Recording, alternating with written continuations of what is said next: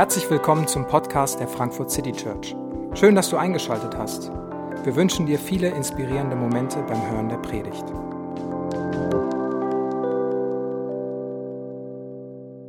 Hallo, guten Abend, schön, dass du, schön, dass ihr hier seid. Mein Name ist David, ich bin Pastor hier in der Gemeinde und das Thema heute ist Gott ist souverän und du bist es nicht oder wir sind es nicht. Und Franz hat es in der Einleitung schon erklärt, dass das eigentlich was Erstrebenswertes und was Gutes ist. Also wenn Leute sagen, zum Beispiel äh, nach einer Predigt oder wenn du mal irgendwo Vorträge halten musst, ob das im Studium ist oder in, in, in, auf der Arbeit, Leute sagen, das hast du aber souverän gemeistert, dann meint man damit, dass du äh, das relativ sachlich und unaufgeregt, dich hast nicht aus der Ruhe bringen lassen, dass alle Fragen und alle Kritik nur so an dir abgeprallt ist und du das einfach schön und gut und sauber und klar gemacht hast. So eine emotionale Neutralität, die irgendwie über alle Umstände erhaben ist. Vielleicht manchmal auch so ein Stück Unnahbarkeit. Und das ist, wie wir Souveränität oft äh, verwenden und wo wir es gut finden. Wie wir, wenn wir aber weiterdenken, was Souveränität noch bedeutet, dann ist es ein Konzept, das wir in, äh, in unserem Kulturkreis versucht haben, über viele Jahrhunderte komplett loszuwerden. Souveränität bedeutet, die alleinige, absolute Herrschaft zu haben. Dass es nichts und niemand gibt, dem man Rechenschaft schuldet, nichts und niemanden, der irgendwas kontrollieren kann oder widersprechen kann. Und über Jahrhunderte haben Menschen in Europa dafür gekämpft und ihr Leben dafür gegeben, dass die Souveränität beim Volk liegt. Deswegen konnten wir heute wählen und nicht bei einzelnen Personen. Dass es nicht mehr einen einzigen gibt, der alles beherrscht der machen kann, was er will, oder eine Gruppe gibt, die machen kann, was er will.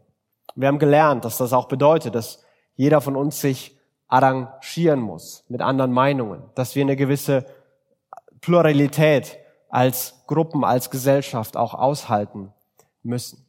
Und wir sind weggekommen von dem Begriff Souveränität. Und wenn wir uns damit wieder konfrontieren, dann geht's mir zumindest so, wenn ich höre, Gott ist der alleinige, absolute, unangefochtene Herrscher des Universums.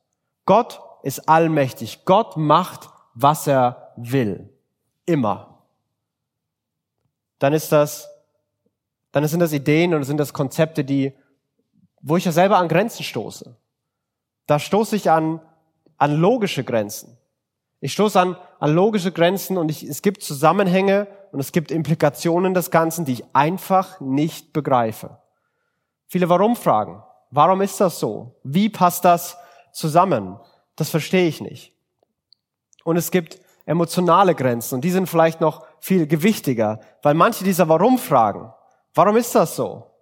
Warum, wenn Gott alles in der Hand hat, warum gibt's dann Leid? Warum ist mir das passiert? Warum habe ich das noch nicht? Diese emotionalen Themen und Fragen, da, da stoße ich an Grenzen. Da, da fühle ich mich unwohl. Das, das finde ich nicht gut, wie das gerade ist. Und da, da stoßen wir daran. Und diese Fragen und diese Konzepte kommen, glaube ich, sofort auf, wenn wir darüber sprechen. Gott macht, was er will. Und ich möchte mit uns darüber nachdenken, was es bedeutet, dass Gott allmächtig ist und versuchen, dass wir da eine Vorstellung haben, wie, wie Gott sich selbst vorstellt, wie Gott sich selber als allmächtiger Herrscher, als Souverän des Universums vorstellen möchte. Und dann möchte ich über die Fragen sprechen, vielleicht die beiden Fragen, die besonders brennend sind, wenn wir uns das vor Augen führen. Gottes grenzenlose Macht, die, und dann die beiden Fragen sind, wo ist Gott in all dem Chaos?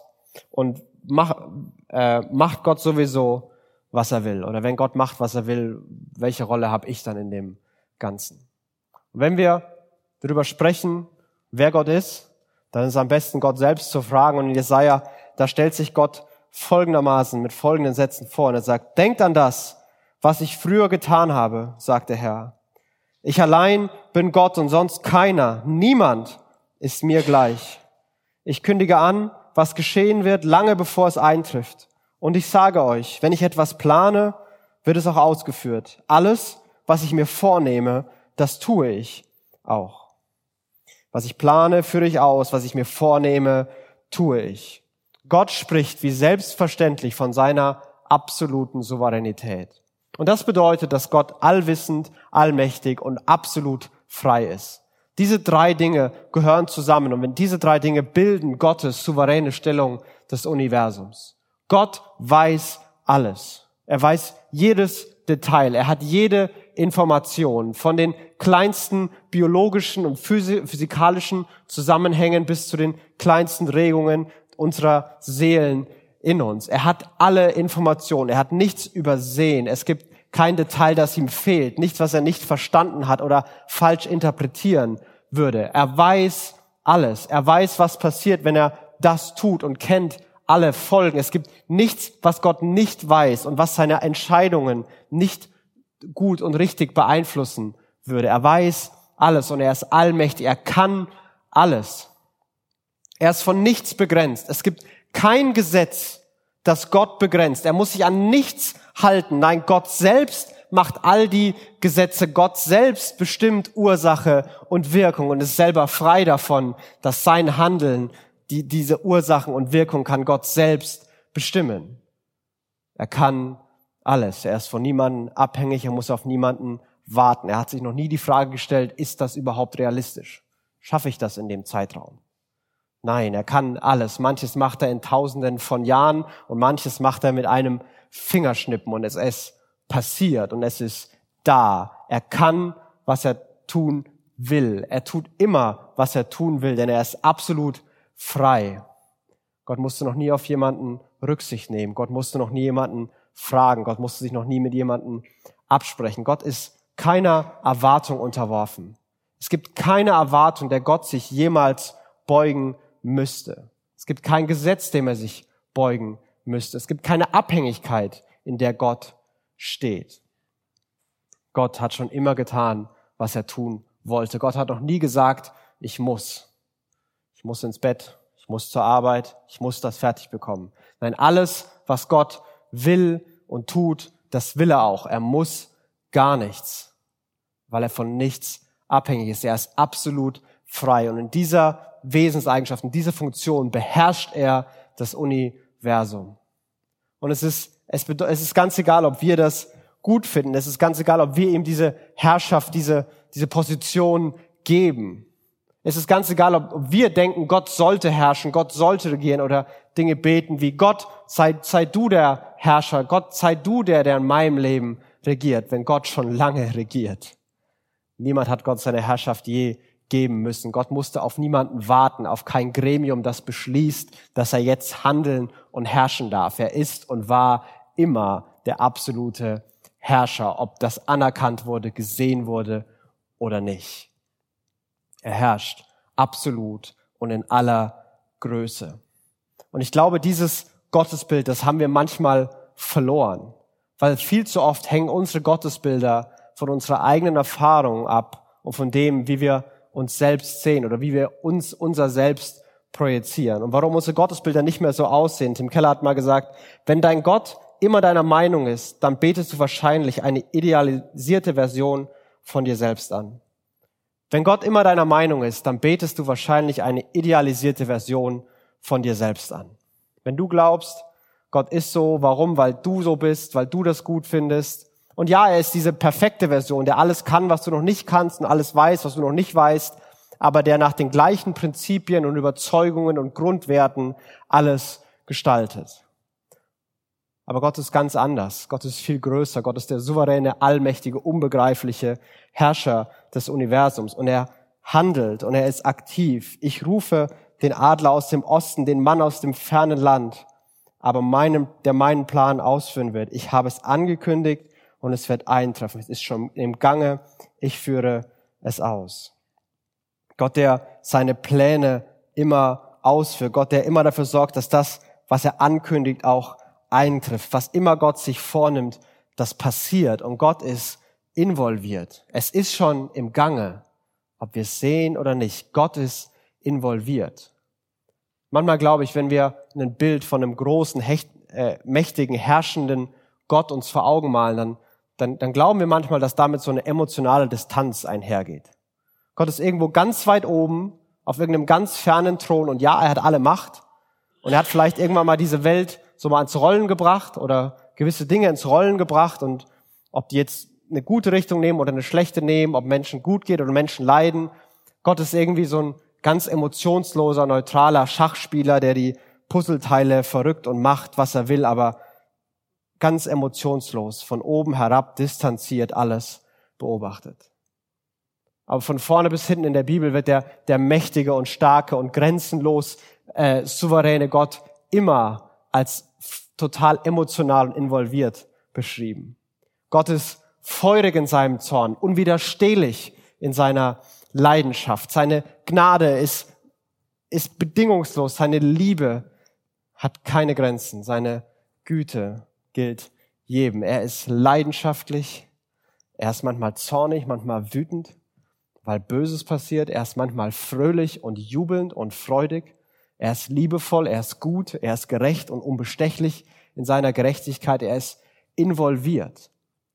Das, was passiert auf dieser Welt, das, was wir tun, das, was auf diesem Planeten und im Universum passiert, lässt Gott nicht kalt. Gott ist der souveräne Herrscher, der emotional involviert ist in diese Welt.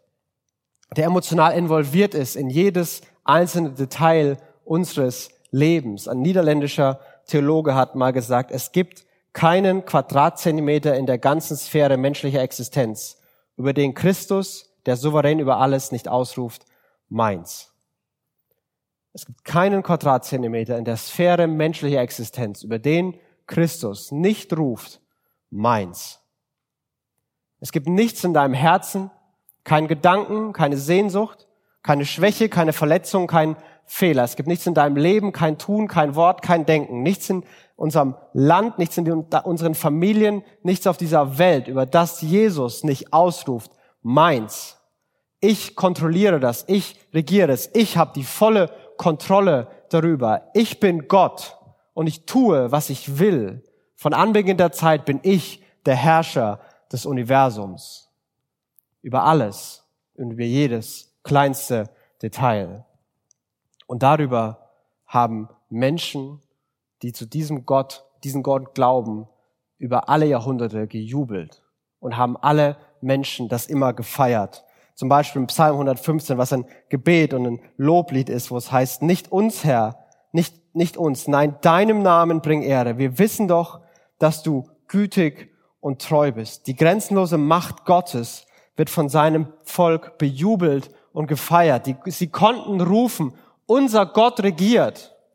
Ganz egal, wie diese Welt aussieht, ganz egal, was passiert, ob es Chaos ist oder Ordnung, ob es gerade Freude ist oder Schmerz. Nein, unser Gott regiert. Das war ein hoffnungsvoller, jubelnder Zuspruch, den sich die Menschen einander gegeben haben. Unser Gott regiert und sonst niemand. Und das ist eine gute Nachricht, weil Gott so ist, wie er ist. Weil Gott ist, wer er ist, ist seine Macht eine gute Nachricht. Er ist gütig und treu. Er ist voller Liebe. Dieser mächtige, große, alles beherrschende Gott ist gleichzeitig der Gott der bedingungslosen Liebe, der Gnade, der Gerechtigkeit und der Güte. Mit diesen Eigenschaften, Güte, Gnade, Liebe, da können wir mehr mit anfangen. Das passt mehr zu unserem Gottesbild. Und wir haben manchmal diese Sätze der, der Liebe Gott. Und manchmal bedeuten diese Sätze aber eine Abschwächung von diesem anderen. Denn wenn wir vom lieben Gott reden, dann meinen wir nicht den allmächtigen, souveränen Herrscher des Universums, sondern dann hat das oft so einen schwachen, schwachen Gott im Hintergrund. Ja, der, der liebe Gott, der ist irgendwie, irgendwie schwach, aber der meint's gut. Und der hat irgendwie alle lieb und möchte alle gern mal in den Arm nehmen und kuscheln. Der, der liebe Gott. Und der ist einfach gut und, und nett und manchmal sind so Bilder von Gott, als wäre Gott naiv und würde sich ausnutzen lassen und, und wüsste gar nicht, dass er, dass wir an, hier das eine machen und da das andere. Und seine Güte lässt sich nicht ausnutzen. Der liebe Gott ist nicht schwach und seine Güte lässt sich nicht ausnutzen. Der Gott der Liebe und Treue ist der Gott, der grenzenlose Freiheit und Macht hat. Perfekte Liebe, unendliche Güte und absolute Gerechtigkeit reagieren, regieren das Universum. Perfekte Liebe, unendliche Güte und absolute Gerechtigkeit regieren das Universum. Es gibt keinen Dualismus zwischen Gut und Böse, dass Gutes gegen Böse kämpft und es ist irgendwie eine Waage und mal gewinnen die Guten, mal die Bösen. Und je nachdem, ob wir die richtigen Sachen beten oder die richtigen Sachen tun oder uns richtig verhalten, dann gewinnt mal, hat mal das Gute überhand und mal, mal hat das Böse überhand. Die Bibel spricht nicht davon, dass, dass Gott irgendwie Herausforderer und, und Gegner hat, die ihm gefährlich werden könnten. Das Verhältnis Gott und Teufel oder Gott und Böses ist vielleicht wie Wladimir Klitschko gegen Neugeborenen da, da gibt's keinen Kampf, da gibt's keine, keine Frage, wer das am Ende gewinnen wird. Das ist kein Gegner, das ist ein Opfer. Und genauso wird das beschrieben. Gott ist der, der allem Bösen, allem Leid immer die Grenzen setzt. Gott ist der, der Leid begrenzt. Gott ist der, der Böses begrenzt. Gott ist der, der sagt bis hierhin und nicht weiter. Gott ist sogar der, der immer wieder in verschiedensten Geschichten manches, was böse Intentionen hat, nimmt und daraus was Gutes macht und alles kaputt macht, was vielleicht über Jahrhunderte und über Generationen in Familien aufgebaut wurde. Und Gott greift in ein Leben rein und schnipst und alles ist neu und gut und anders. Gott ist der allmächtige Gott und dieser Gott reagiert. Er, reagiert, er regiert das Universum. Und wenn wir uns das vor Augen führen und diese, diese Größe und diese Macht Gottes sehen, dann glaube ich, dass die Fragen, wo ist Gott in all dem Chaos? Und wenn Gott eh macht, was er will, was ist dann mit meinem Handeln? Habe ich dann überhaupt Verantwortung? Habe ich was beizutragen? Ich glaube, die werden nicht kleiner, sondern die werden größer. Wenn wir, wenn wir sagen können, hey, da gibt's jemanden, der eben manchmal gegen Gott kämpft und der gewinnt manchmal, okay, dann hätten wir vielleicht eine Erklärung für, für warum manches so ist, wie es ist, warum manches Leid da ist. Wenn Gott nur manchmal machen würde, was er will und manchmal eben auch sagen würde, okay, da habe ich keine Meinung zu, da könnt ihr machen, was ihr wollt, dann, dann wäre es vielleicht einfacher zu begreifen, wie unsere Entscheidung, was das für eine Rolle spielt. Und diese Frage, zum Beispiel, wo ist Gott in all dem Chaos? Weil wenn wir die Welt anschauen, und wenn wir alles anschauen, was gerade politisch passiert, was sozial passiert, und vielleicht müssen wir gar nicht in die Welt gucken, vielleicht reicht ein Blick in unsere Leben, vielleicht reicht ein Blick in mein Herz und was da gerade los ist. Chaos, Unruhe, Unsicherheit, Misstrauen, Bitterkeit, Schmerzen, Schuld, Schamgefühle. Wo ist Gott? Wo ist der souveräne, allmächtige Herrscher, der gleichzeitig Liebe ist? Wo ist Gott in all dem Chaos? Warum tut er nichts? Und diese Frage stellt auch, wird auch in dem Psalm gestellt. Der direkt der Vers danach heißt, warum sollen die anderen sagen, wo ist, wo ist er denn, ihr Gott? Warum sollen die anderen Völker sagen, wo ist er denn, ihr Gott? Warum tut Gott, warum tut Gott nichts, ist eine Frage, die so alt ist wie die Menschheit. Warum tut Gott nichts? Wo ist euer Gott? Wenn ihr an diesen Gott glaubt, wo ist er? Warum ist die Welt so, wie sie ist? Und es gibt einen Teil davon, der tatsächlich, glaube ich, nicht zu beantworten ist. Aber, aber wieder möchte ich vorher ein, ein Missverständnis, was, was wir manchmal denken, versuchen zu bearbeiten. Denn ich glaube, wir haben manchmal die Vorstellung, weil Gott mich liebt, wird mir nichts Schlechtes passieren. Weil Gott mich liebt, wird mir nichts Schlechtes passieren. Also wenn Gott mich liebt, wenn der, der allmächtige, gute Gott mich wirklich lieb hat, dann will er doch nicht, dass ich leide, dass es mir schlecht geht, dass ich unsicher bin, dass, es, dass mir was fehlt. Der liebt mich doch. Das kann doch nicht sein. Und wenn wir einen Blick in die Geschichte werfen, das ist manchmal ganz heilsam. Also von vielen Männern und Frauen im Alten Testament bis kann man, Jesus, den scheint Gott geliebt zu haben, ähm, der ist an einem Kreuz gestorben. In meinen Augen ist eher schlecht als menschliche Erfahrung. Johannes, der Jünger, der von sich selbst sagt, ich bin der, den Jesus liebte, wurde lebend in Öl, in, in Öl gekocht, hat es überlebt und ist dann einsam auf einer Insel im Exil gestorben. Petrus wurde in der Christenverfolgung unter Nero kopfüber gekreuzigt. Und Paulus, der viele Briefe im Neuen Testament geschrieben hat und überall das Christentum verbreitet hat, ist auch im Gefängnis als unter einer Christenverfolgung gestorben. Und so sind viele Männer und Frauen der Kirchengeschichte, denen Namen wir gar nicht kennen, für ihren Glauben gestorben. Das geht bis in die Neuzeit von Dietrich Bonhoeffer äh, im, unter dem Nationalsozialismus, Martin Luther King oder vor ein paar Jahren waren die von ISIS die Leute, die hingerichtet wurden. Und es gibt überall noch Menschen, die für ihren Glauben sterben. Von all diesen großen Männern und Frauen Gottes, die allen Schlechtes erlebt haben. Aber mich, Bei mir will Gott, dass es mir immer gut geht.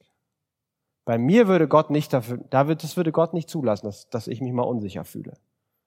Es würde Gott nicht zulassen, dass ich offene Fragen habe, dass ich leide, dass mir was fehlt. Ich glaube, wir haben eine, eine riesen Sehnsucht danach, dass es uns gut geht. Wir haben eine riesen Sehnsucht nach Glück. Aber wir haben kein Recht darauf. Wir haben kein Recht, wir haben keine Garantie, als würde Gott uns was schulden, als müsste Gott dafür sorgen, dass es mir gut geht, als wäre ich das Zentrum oder das souveräne, souverän des Universums, dem Gott dienen möchte. Aber wir, wir haben diese Sehnsucht und wir verwechseln diese Sehnsucht manchmal mit einem Recht und deswegen nehmen wir es selber in die Hand. Wenn Gott nichts tut, dann mache ich es selber. Ist ja wohl logisch. Wo ist Gott in all dem Chaos? Und Gott tut nichts. Gott hilft mir nicht. Gott hat mich im Stich gelassen. Ich leide, ich habe Schmerzen. Und deswegen mache ich es selber. Wir versuchen selbst Kontrolle zu haben und unser Wohl zu garantieren.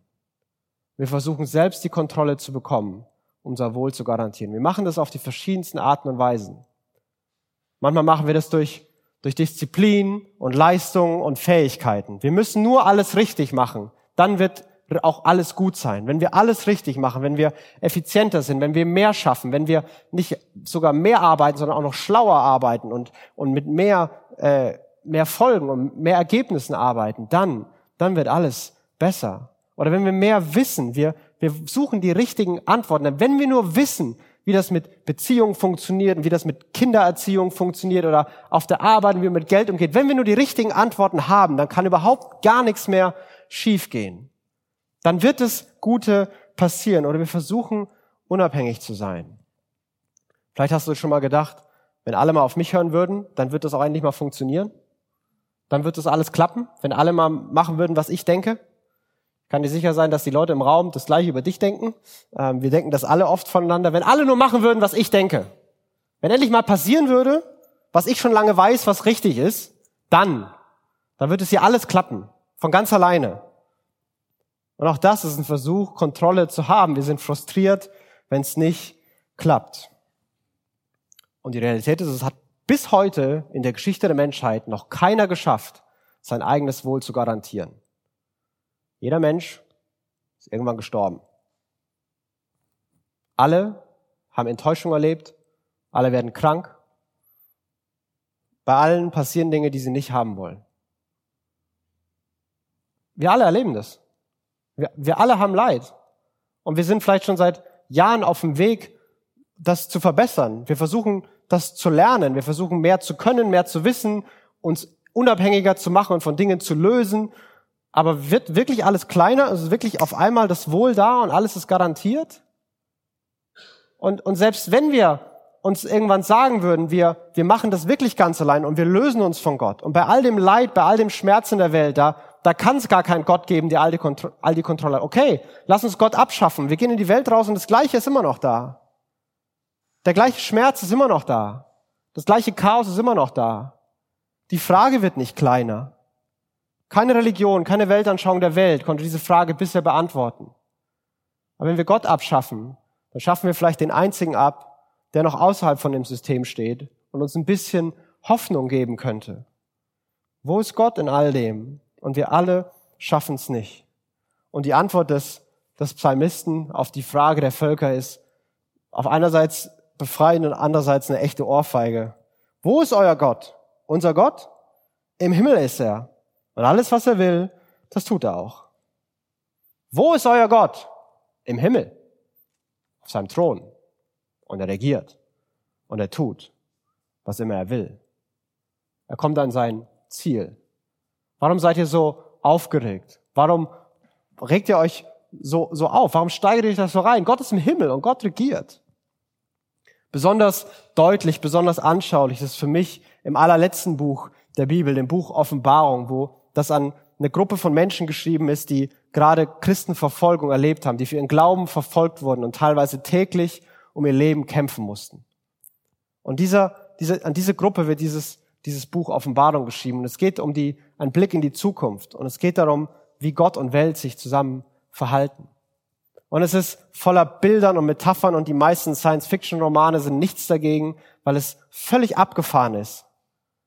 Und dann, dann ist der, der Blick auf, auf die Welt und da ist, da ist Chaos, da ist Leid und da ist irgendein Drache, der gegen irgendein Tier kämpft und die sich gegenseitig irgendwas antun wollen und alle sterben unter Heuschreckenplagen und sonstiges. Also es ist Chaos und Tod und Leid und alles. Und dann geht der Blick in den Himmel. Und Gott sitzt auf seinem Thron. Gott wird angebetet und Gott regiert. Und der Blick geht wieder runter auf die Welt und es ist wieder Chaos, es ist wieder Leid, es ist Schmerz und es sterben noch mehr Menschen und noch mehr Leid und noch mehr Unzufriedenheit und der Blick geht wieder hoch und Gott ist immer noch auf seinem Thron und Gott regiert immer noch und die ganze Schöpfung betet Gott immer noch an. Gott hat immer noch alles im Griff. Und es wurde diesen Menschen geschrieben als Trost, wo es immer, wie es immer aussieht, was immer passiert. Gott kommt in sein Ziel. Die Welt mag chaotisch sein, aber Gott hat alles im Griff. Und vielleicht kommt spätestens hier die, die andere Frage ganz, ganz stark mit rein. Ja, aber wenn Gott alles im Griff hat und wenn Gott immer an sein Ziel kommt und wenn es eh egal ist, wie es, wie es hier aussieht und was hier passiert, Gott macht eh, was er will. Ja, was ist denn dann mit meinen Entscheidungen? Wenn Gott macht, was er will, bedeuten meine Entscheidungen überhaupt irgendwas? Und hier komme ich an, an, an eine echte logische Grenze. Wenn ich die Bibel lese, dann erkenne ich zwei Dinge. Das erste ist, Gott hat alles im Griff und regiert souverän. Und das zweite ist, menschliche Entscheidungen haben Konsequenzen und menschliche Entscheidungen haben teilweise ewige Konsequenzen. Ist Gott souverän, hat alle Macht? Ja. Haben wir Menschen Verantwortung? Unsere Entscheidungen haben Einfluss? Ja. Wie es zusammenpasst? Keine Ahnung. Ich bin nicht Gott. Ich weiß es einfach nicht. Aber das muss beides stimmen. Und ich kann dir nicht erklären, wie beides stimmen kann, aber es muss beides stimmen. Und das ist auch die Realität, die wir erleben. Alle Menschen haben Verantwortung und alle Entscheidungen haben reale Konsequenzen. Jede Entscheidung, die du triffst, hat nicht nur eine theoretische, sondern eine ganz reale Konsequenz. Und wir können uns nicht von diesen Konsequenzen befreien. Ich glaube, wir können tatsächlich viele, viele, viele Entscheidungen ganz frei treffen aber wir können uns nicht die Konsequenzen dazu aussuchen. Und das versuchen wir manchmal. Wir wollen uns, wir wollen, wir treffen bestimmte Entscheidungen, aber wollen ganz andere Konsequenzen. Wir wollen richtig Karriere machen und arbeiten sieben Tage die Woche, zehn Stunden am Tag und gleichzeitig wollen wir eine tolle Ehe und Kinder, die uns lieb haben und alles wissen über uns. Wir wollen, treffen diese Entscheidung, aber wir wollen alles haben. Und es geht nicht. Wir können uns entscheiden, aber jede Entscheidung hat Konsequenzen. Und jede Entscheidung schließt auch manche Konsequenzen und manche Folgen aus. Und genauso wenig können wir uns von manchen Konsequenzen distanzieren. Manchmal denken wir das so. Wir haben entschieden und dann geht's schief und dann sagen wir, ja, aber das habe ich ja nicht gewollt. Die Konsequenz habe ich mir nicht entschieden. Ja, aber du hast die Entscheidung getroffen. Und aus der Entscheidung ist eben das herausgekommen. Und da können wir nicht sagen, wir, wir haben damit nichts zu tun. Wir alle treffen Entscheidungen, aber wir, wir sind an Konsequenzen gebunden. Nur Gott ist nicht daran gebunden. Nur Gott allein ist unabhängig. Als Menschen sind wir immer von etwas abhängig. Wir sind abhängig von Zeit, von Naturgesetzen, von anderen Menschen, von unserem Umfeld, von Umständen. Wir sind einfach abhängig, ob wir es uns eingestehen wollen oder nicht. Wir sind nicht so unabhängig, wie wir wollen. Aber Gottes Souveränität, die, die nimmt mir nicht die Verantwortung und Freiheit zu entscheiden. Ich glaube, das ist ganz wichtig. Gottes Souveränität nimmt uns nicht die Verantwortung zu entscheiden. Aber Gottes Souveränität gibt mir die Freiheit, gibt mir eine Freiheit in Bezug auf meine Entscheidungen. Und ich glaube, das ist ein, ein echter Schlüssel, wo die beiden Dinge ganz praktisch und ganz hilfreich für mich zusammenkommen. Gott kommt immer an sein Ziel. Und was er sich vornimmt, das erfüllt er auch. Punkt. So, jetzt bin ich mit einer Entscheidung konfrontiert. Vielleicht mit einer großen Entscheidung. Was studiere ich? Welchen Job nehme ich an? Wen heirate ich? Habe ich Kinder? Wie gehe ich mit denen um? Wie gehe ich mit meinem Geld um? Wie gehe ich mit meinen Eltern um? Große Entscheidungen. Große Entscheidungen, die große Implikationen haben. Aber wenn beides stimmt, dann gibt uns das tatsächlich echte Freiheit. Und ich, ich, will ja, ich will ja versuchen zu erklären, wie erstens Schlechte Entscheidungen haben immer noch schmerzhafte Konsequenzen. Das muss vorneweg dazu gesagt haben werden. Die, die Freiheit, die Gott uns gibt und die Freiheit, die Gott uns beim Entscheiden schenkt, Bedeutet nicht, dass er uns von Konsequenzen befreit. Du kannst Entscheidungen treffen, die dein Leben wirklich schwer machen werden. Du kannst Entscheidungen treffen, die dein Leben wirklich schmerzhaft machen. Die kannst du treffen. Du kannst auch Entscheidungen treffen, die dein Leben wirklich gut und wirklich konstruktiv und produktiv machen werden. Das kannst du tun. Aber keine dieser Entscheidungen ist groß genug, dass Gott nicht mehr an sein Ziel kommen würde. Manchmal macht Gott mit dir Sachen, manchmal macht Gott trotz dir Sachen, manchmal macht er es einfach ohne dich. Aber Gott kommt ans Ziel. Was sind Gottes Ziele? Er will sich dir zeigen, dass du lernst, wer er wirklich ist. Dass er geduldig, gnädig, gütig ist. Das kann er in guten und in schlechten Entscheidungen. Er will deinen Charakter formen. Er will, dass du wirst, wie er schon lange ist. Und er kann dich geduldig und liebevoll und freundlich und gütig und gerecht machen. In guten wie in schlechten Zeiten. Er kann das immer. Er will, dass du eine Hilfe für andere bist und andere ein besseres Leben haben, weil du etwas zu ihrem Leben beiträgst. Und vielleicht ist deine Geschichte, mach's wie ich, und vielleicht ist deine Geschichte, mach's bloß nicht wie ich. Aber du wirst was beitragen können. Gott kommt an sein Ziel. Wir sind nicht groß genug, mit unseren Entscheidungen Gottes Ziele zu vereiteln. Und das zeigt sich vielleicht am allerdeutlichsten an dem, was, was mit Jesus passiert ist. Also den allmächtigen Gott, der Mensch geworden ist, ans Kreuz zu nageln und in ein Grab zu, zu stecken, war vielleicht nicht die beste Entscheidung, die die Menschen jemals getroffen haben. Vielleicht war es sogar eine der schrecklichsten und schlimmsten Entscheidungen. Gott ans Kreuz zu nageln und Gott in Grab zu verscharren, war eine schlechte Entscheidung. Und Gott hat dadurch die Welt gerettet.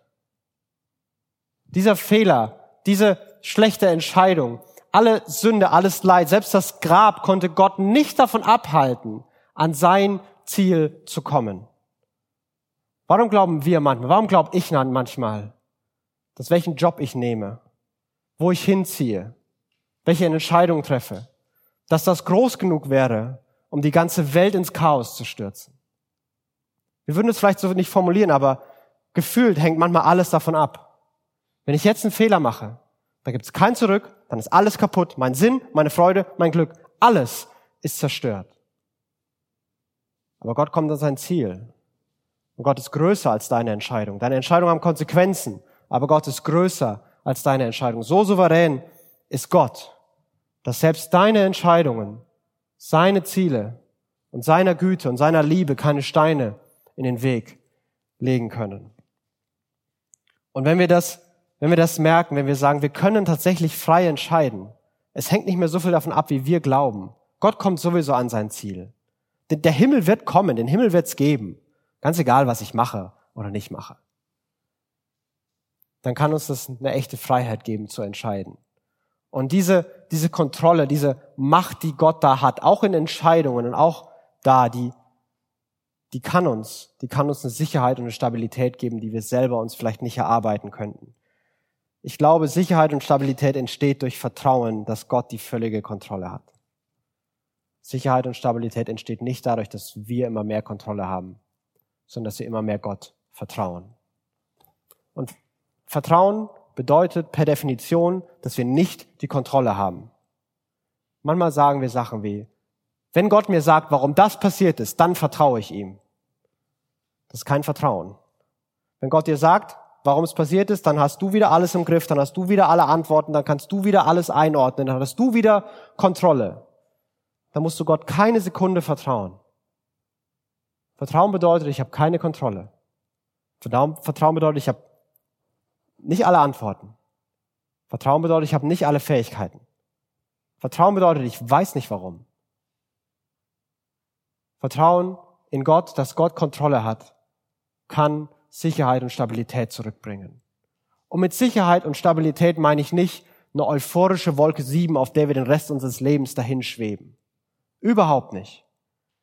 Ich finde, David, eine Person im Alten Testament war, ein Mann, der, der mit einer der stabilsten Beziehungen hatte zu Gott, die, die, die ich so sehe und die, die man, die, die dokumentiert ist. Und er hat unfassbar viele Klagepsalme geschrieben. Er hat unfassbar aufgeschrieben, Gott, ich bin unzufrieden. Gott, was soll das? Gott, warum tust du nichts?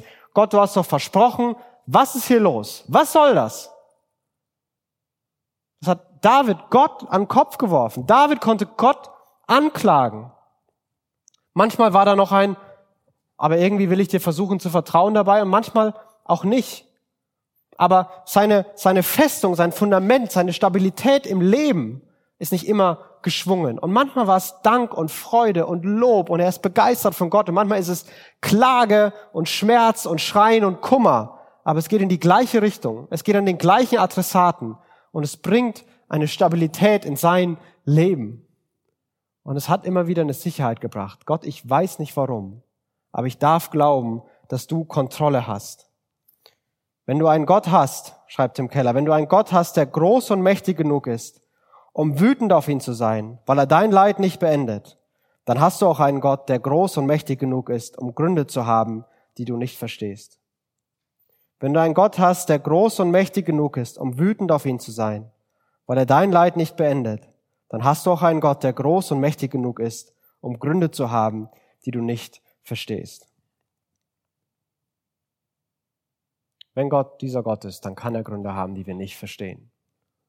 Und letztlich ist das für mich manchmal eine sehr unbefriedigende Antwort, aber die beste, die wir haben. Wir wissen nicht warum. Ja, manches passiert aufgrund meiner schlechten Entscheidung, manches passiert, weil andere Menschen schlechte Entscheidungen treffen, aber manches passiert auch, weiß ich nicht, warum. Letztendlich haben wir keine Antwort, warum Leid, Schmerz und Chaos immer wieder in unserem Leben herrscht, warum Dinge passiert sind. Vielleicht hast du gerade manche Fragen, Gott, warum ist das passiert? Gott, warum musste ich das erleben? Ich weiß es nicht. Ich weiß es nicht. Ich habe nicht die Antwort. Aber ich kann dir sagen, dass ich ein paar Antworten ausschließen kann. Ein paar Antworten, die du dir vielleicht selber gibst, die können wir ausschließen. Warum passiert das? Es kann nicht sein, dass es Gott egal ist. Wenn Gott egal wäre, was mit dieser Welt ist, dann wäre der allmächtige Herrscher des Universums nicht Mensch geworden, Kind geworden, klein geworden, schwach geworden, um sich mitten hineinzugeben, sich zu identifizieren und unser Leid selbst zu erleben und, und uns aus Leid ultimativ zu retten. Es kann nicht sein, dass wir ihm egal sind, sonst wäre er nicht Mensch geworden am Kreuz gestorben. Es kann nicht sein, dass er uns nicht mehr liebt. Wenn Gott sagt, so sehr habe ich die Welt geliebt, dass ich meinen Sohn gebe. Gottes Liebe war so groß, bevor du geboren wurdest, obwohl er jedes Detail wusste, von allem, was du schon gemacht hast und von allem, was noch kommen wird in deinem Leben. Und er hat gesagt, aus Liebe gebe ich meinen Sohn für dich. Dann kann es nicht sein, dass Gott uns nicht mehr liebt. Und es kann auch nicht sein, dass Gott die Kontrolle verloren hat. Selbst am Kreuz, selbst da, wo schlechte menschliche Entscheidungen den allmächtigen Gott in eine ohnmächtige Position an Kreuz gebracht haben. Gott stirbt und Gott in Grab gelegt wird. Da hat er immer noch alle Macht, rettet die Welt, steht aus dem Grab auf und regiert immer noch im Himmel. Gott hat nie die Kontrolle verloren. Selbst in seiner größten Ohnmacht hatte Gott immer noch die Kontrolle. Das Kreuz war in dem Moment sein Thron, von dem er die Welt regiert. Gott hat noch nie die Kontrolle verloren. Vielleicht sind das Antworten, die du bisher gegeben hast. Gott dich nicht mehr liebt, dass du Gott egal bist, Gott dich vergessen hat oder Gott einfach nichts machen kann. All die können wir ausschließen. Warum? Weiß ich nicht. Aber all die Gründe sind's nicht. Lass mich noch mit ein paar Fragen beenden. Wo fällt es mir gerade schwer, Gott zu vertrauen?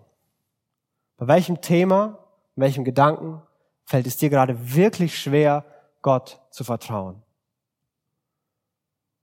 Und, und ich möchte sagen, vielleicht ist der Weg für dich zurück zu Gott, weil du, es, es fällt dir schwer zu vertrauen.